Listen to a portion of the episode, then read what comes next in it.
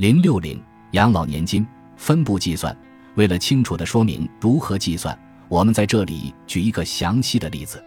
如果您退休时有三十万美元，想获得每年两万美元经过通胀调整后的收入，则图九点二中的 WTN 是十五，靠近横坐标左侧。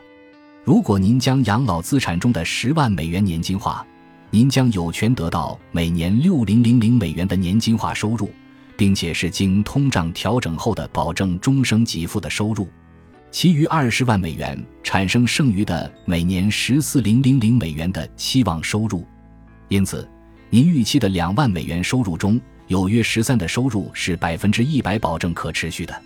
另外十四零零零美元必须从二十万美元的剩余资产中产生。从图九点二可以看出。这个支出率只有百分之五十的可持续性价值，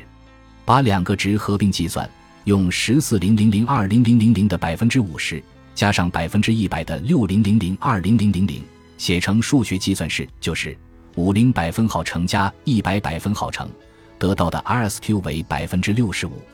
我们的基本观点是，确保你有十三的退休后预期收入来自年金化收入。RSQ 值从百分之五十五提升到百分之六十五，为什么？因为您把部分资产从没有长寿风险保障的产品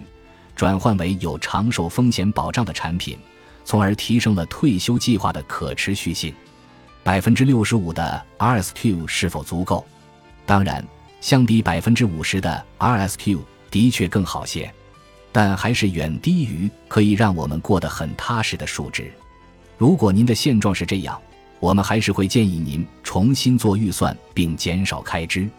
我们在本章的前面部分已经强调，养老金在退休后的任何时点都会提升消费水平。